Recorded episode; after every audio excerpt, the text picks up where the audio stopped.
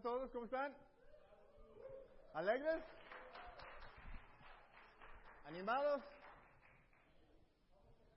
Nomás que sepan que ah, estuve orando todo el día hoy, casi, para que me puedan entender mi español.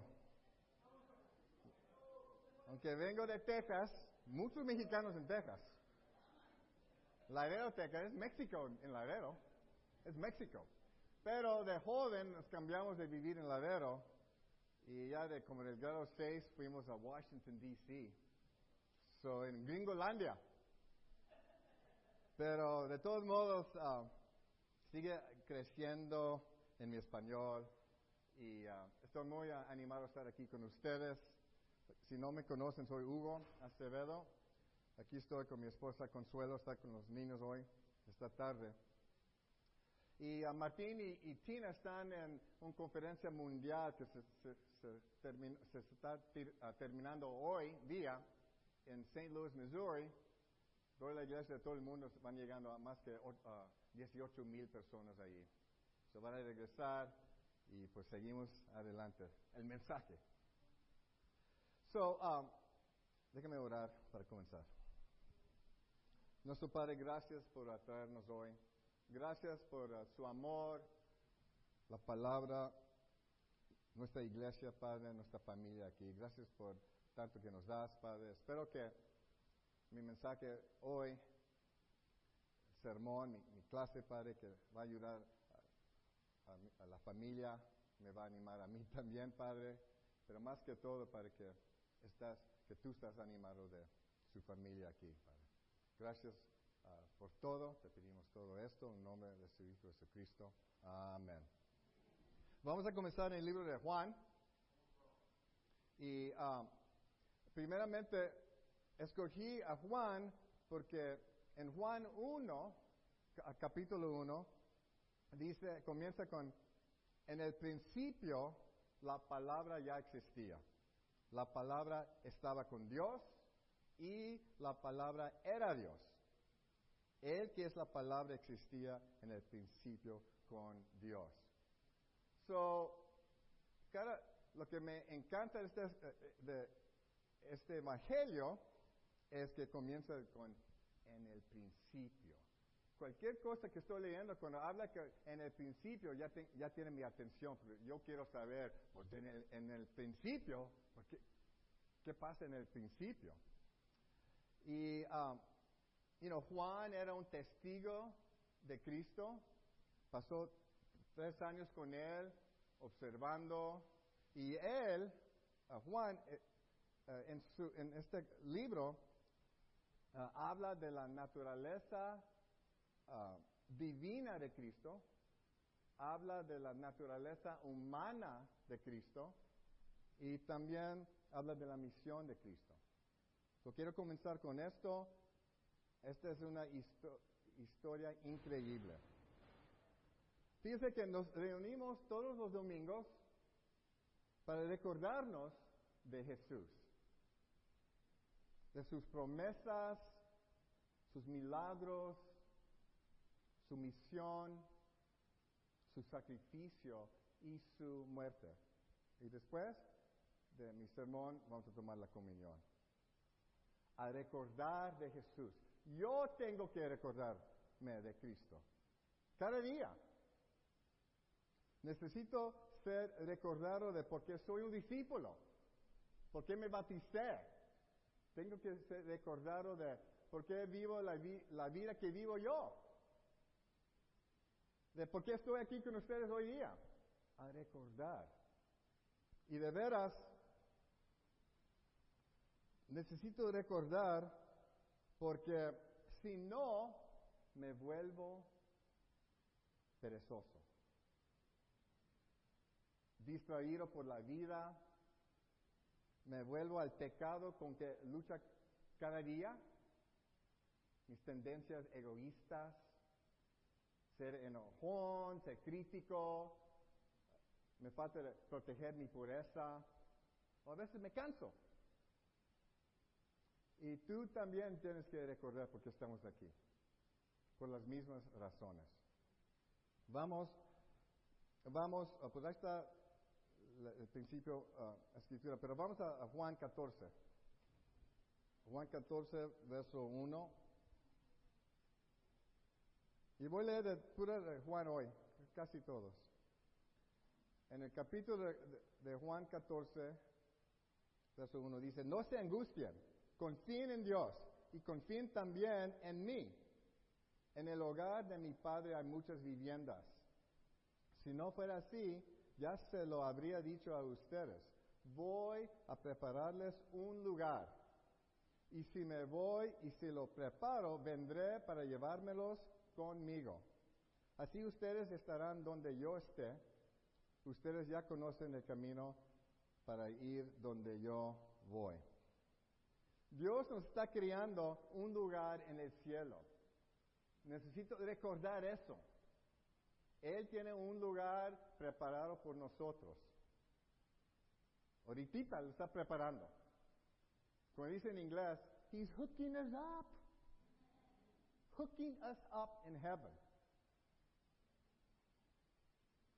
Fíjense que no hay muchas escrituras que describen el cielo, pero aquí tenemos uno. Es promesa. Cristo dijo que va a pasar la eternidad con nosotros. Imagínate. Yo tengo que recordar eso. Sentado ahí en un cuarto con Cristo, hablando, sonriendo, tomando un café. Yo, yo creo, yo estoy seguro que hay café en el cielo. ¿Cómo llego a ese cuarto? Yo quiero llegar a recordar, a recordar eso. En el libro de Juan 15, vamos a capítulo 15, verso 1. Yo soy la vid verdadera y mi padre es el labrador. Toda rama que en mí no da fruto, la corta. Pero toda rama que da fruto, la pora, la pora para que dé más fruto todavía. En verso 5 dice, yo soy la vid y ustedes son las ramas. El que permanece en mí como yo en él, dará mucho fruto. Separados de mí no pueden ustedes hacer nada. El que no permanece en mí es desechado y se seca como las, como las ramas que se recogen, se arrojan al fuego y se queman. Permanece en él y él permanecerá en nosotros. Permane- permanece en él y voy a ser fructífero. Y si yo soy una rama que no produce frutos, una rama que decide darle la espalda a Cristo y no seguirlo, pues dice aquí que esas ramas se separan de la vid, cual es Cristo, donde se secan y se tiran en el fuego. Es muy gráfico y para mí fácil de entender. Hay muchas escrituras a veces que yo leo que a veces no entiendo y tengo que examinarlos, me meto en el red, el internet y ahí buscando comentarios, porque a veces son para mí un poquito complicados. Tengo que hablar con los hermanos, pero este la entiendo. Es muy clara. Definitivamente la entiendo. Vivir por Cristo, vivir mi vida por Cristo, obedecer sus enseñanzas, ser fructífero, permanecer en Él, y yo recibo ese cuarto. Yo recibo ese lugar con Él, con un sofá. A recordar eso, de por qué estamos aquí. Nos quedamos con Él somos parte de la vid. Y si no, pues ya leímos. ¿Y cuáles son los frutos? Habla de frutos. Pues en Juan 15, si lo lees todo, habla de alegría, habla de oración, habla de amor. Pero si nomás escriben Gálatas 5 y uh, segundo de Pedro capítulo 1, escríbelos nomás. Pero ahí también se afirma más frutos, que incluyen paciencia, paz, amabilidad, bondad, fidelidad, humildad, dominio propio, muchos frutos, virtud, virtud, entendimiento, devoción, afecto fraternal y más.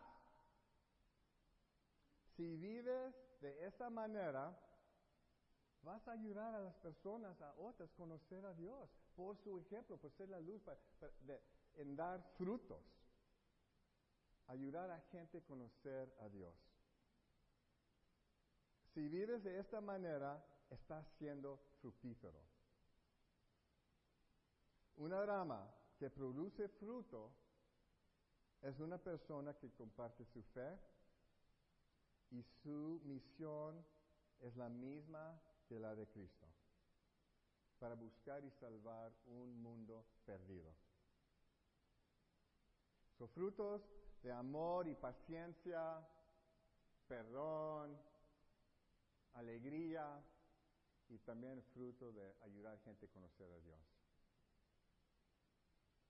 Para darnos propósito. Yo estuve estudiando la Biblia, yo era con uh, un uh, amigo de Martín, un soltero que se llama Alex, y él, yo le pregunté, oye Alex, ¿qué estás haciendo hoy día que va a tener algún significado en diez mil años. ¿Qué estás, ¿Qué estás haciendo hoy que va a tener algún significado en diez mil años? Si ganas todo el dinero del mundo, si tienes una casa lo más grande, si eres el presidente de los Estados Unidos, el presidente del mundo, sí hay, no hay, pero ese va a tener un significado en diez mil años. No creo. Pero si en ser fructífero y ayudar a una persona a conocer a Dios y que lleguen al cielo, ya estás en la eternidad en su cuarto ahí con Cristo, ya está su amigo. Wow. ¿Eso es algo? ¿Significado? Quiero mencionar otra, otra cosa y me gustaría retarles.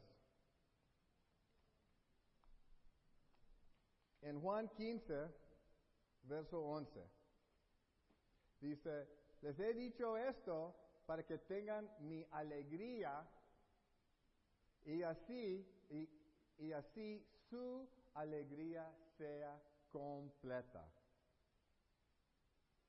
So, los verdaderos discípulos, seguidores de Cristo, poseen muchos frutos, los que acabamos de leer, especialmente la alegría y la felicidad. Alegría completa. ¿Y por qué? Porque Dios dice que deberían tener mi alegría deberían tener una alegría completa. Pues es obvio, porque tenemos un tesoro nosotros. Tenemos un tesoro. La respuesta a los misterios de la vida. Aquí lo tenemos, en Dios, en su palabra. Tenemos la respuesta de la pregunta, ¿cuál es mi propósito de la tierra, de, de este mundo?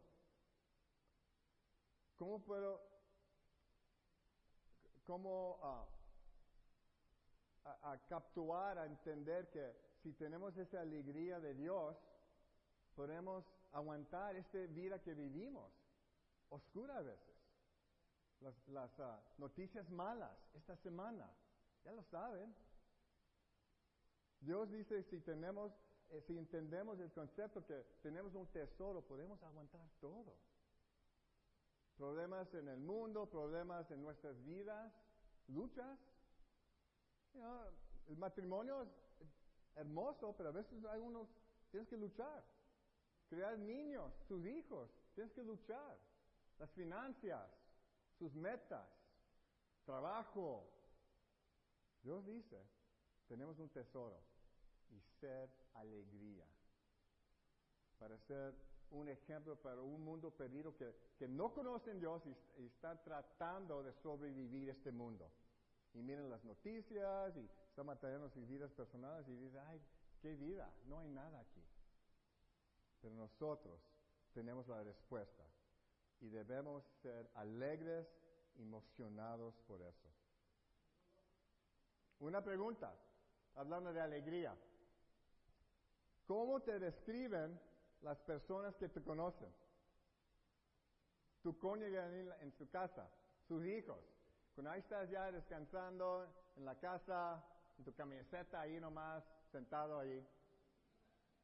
¿Cómo te describen?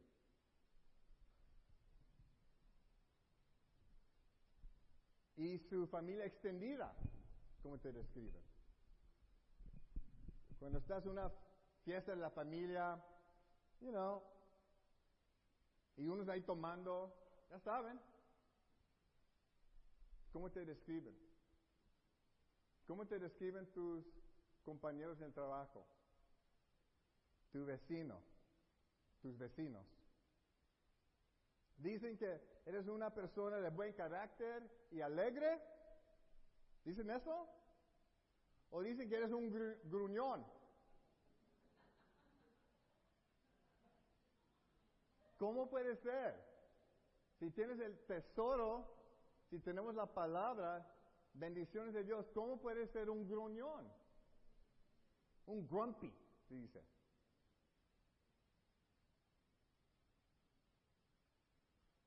Aquí hay muchos.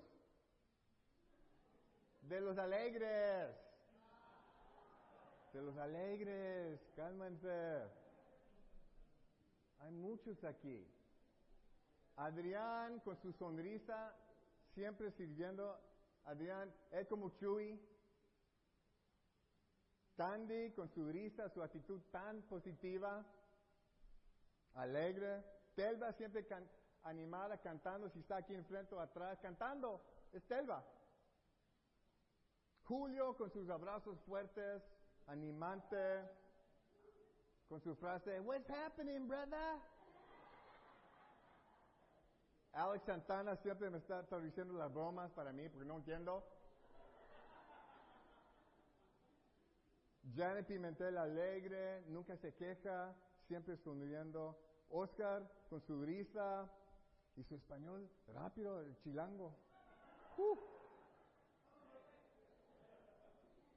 Margarita también, Margarita con su sonrisa, siempre apoyando a la gente con sus palabras. Y José con su, pues en inglés se dice dry sense of humor, humor, seco de Escárcega. ¿Cómo me encanta eso? Así te describen tu familia, tus amigos, tus vecinos. ¿Estás alegre?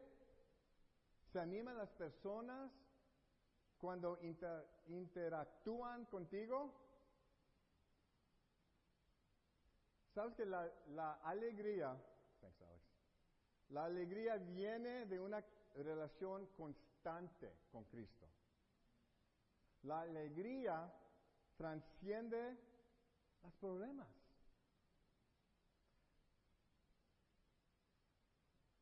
La alegría de vivir con Cristo nos ayuda a conservar la sensatez a través de lo bueno y lo malo, sensatez, que estás estable, que estás consistente.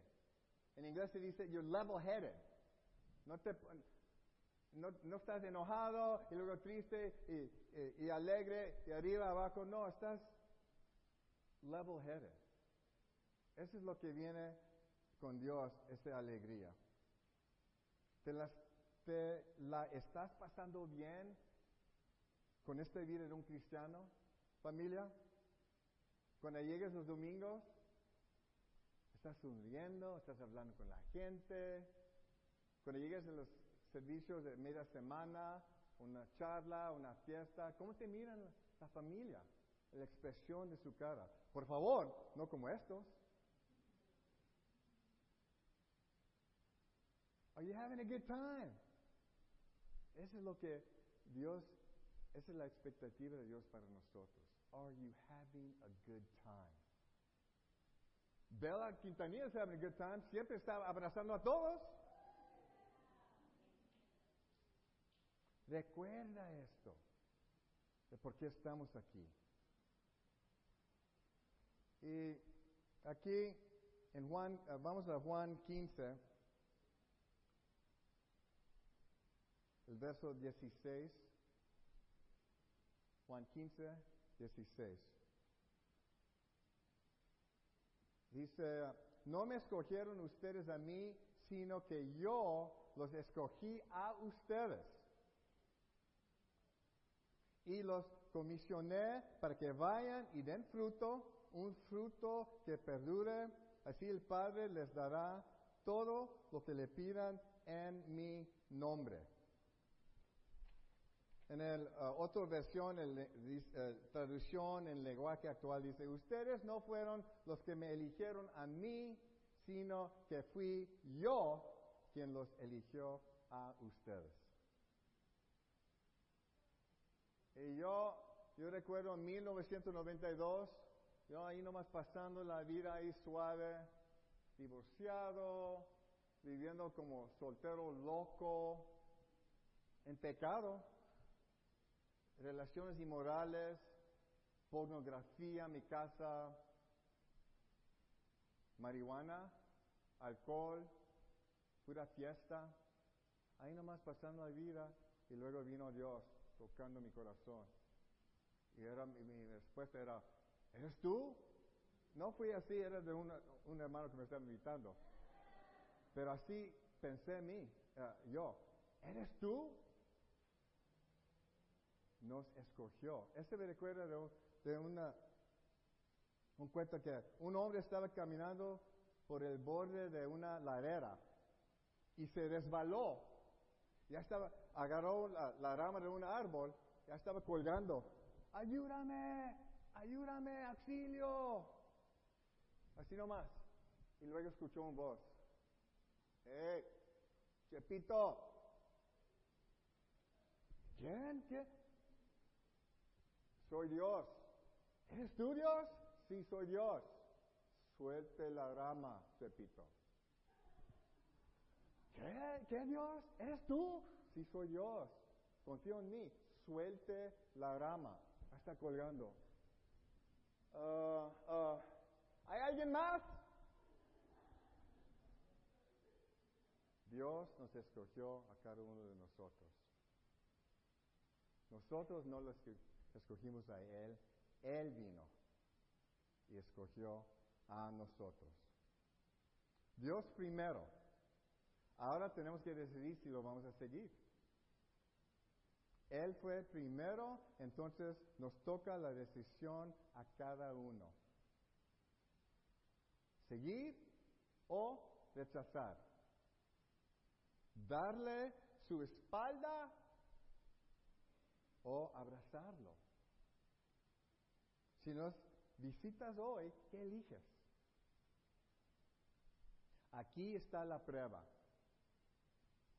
Dios nos dio estos cuerpos, estas conchas, con muchas habilidades y deseos.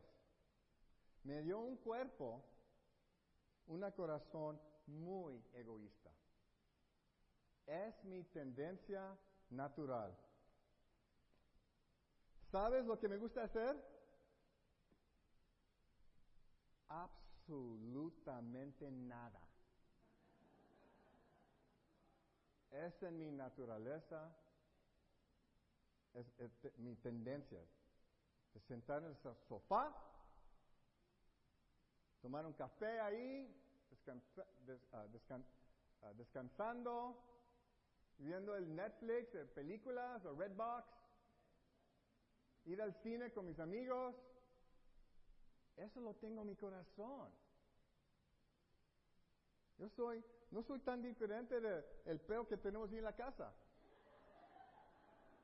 que le gusta dormir. Su horario de él, descansar, comer, dormir. Descansar, comer, dormir. Y yo soy como Dasher. Ese es mi corazón. Es mi tendencia natural. Hacer lo que yo quiero, cuando yo quiero. Comer lo que yo quiero comer. Vivir, ser el rey de mi vida. Él, Dios nos dio la libertad para decidir cualquier cosa que queremos hacer. Y si no tenemos un enfoque, un propósito espiritual, ahí vienen los problemas. Hay un hombre de ah, Austria, Austria, se llama Viktor Frankl. Es un ah, ah, ne- ah, neurólogo y psiquiatra. Y él dijo, cuando un hombre no puede encontrar un sentido de eh, significado, que se distrae con los placeres. That's me. Si no tengo mi enfoque espiritual, si no estoy recordando por qué estoy aquí, por qué me bauticé, por qué vivo con Cristo, por Cristo, entonces ahí está en el sofá comiendo lo que yo quiero, viendo películas. Yo no quiero despertar a las 6 de la mañana para estar en un estudio de la Biblia.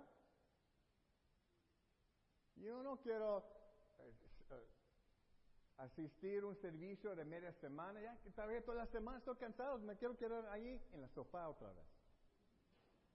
Esa es mi tendencia. Y Dios me dio esa libertad. A ustedes también. La decisión es nuestra. Nosotros primero o Dios. No es que no podemos disfrutar la vida, sí podemos. Deportes, me gustan las películas de artes marciales, sí me gusta. Fútbol, NFL, cuando ya comienza ya en agosto, septiembre, ¡uh! podemos disfrutar las cosas de esta vida y comer como queremos. Pero Dios dice, ¿quién vas a poner, primero? ¿Quién va a ser el rey de tu vida? ¿Dios o tú? ¿Quién va a sentar en este trono? ¿Dios o tú lo vas a, o ti? Todo, Dios quiere todo nuestro corazón. Y ese es mi mensaje hoy, breve y sencillo. Es por eso que tomamos la comunión todos los domingos, para recordar lo que hizo Cristo por nosotros. En el libro, en el libro de Romanos 15, 13, léelo después. Romanos 15, 13 habla de que lo más alegría uno tiene, lo más esperanza tiene uno. So, esta es la fórmula. Alegría. ah, ¿Qué dije? Oh, alegría, esperanza. Ahí está la fórmula. Romanos 15, 13. 15, 13. Lo más alegría que uno tiene, porque tenemos un tesoro, es porque Cristo murió por nosotros.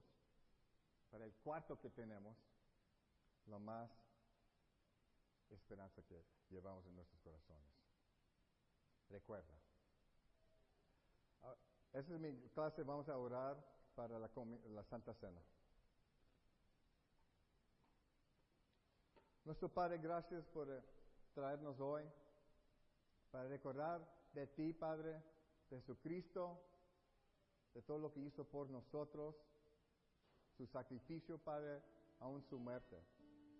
Gracias, Padre, para recordarnos qué tan grande eres, cómo te necesitamos, Padre. Gracias por darnos propósito en nuestras vidas. No son vidas vacías, Padre. Tenemos, eh, cuando tenemos tú y tu palabra en nuestras vidas, estamos viviendo vidas increíbles, Padre, lleno de amor y propósito. Gracias, Padre, por el sacrificio que hizo Cristo por nosotros. Gracias por su amor. Como te necesitamos, pedimos todo esto en el nombre de Jesucristo.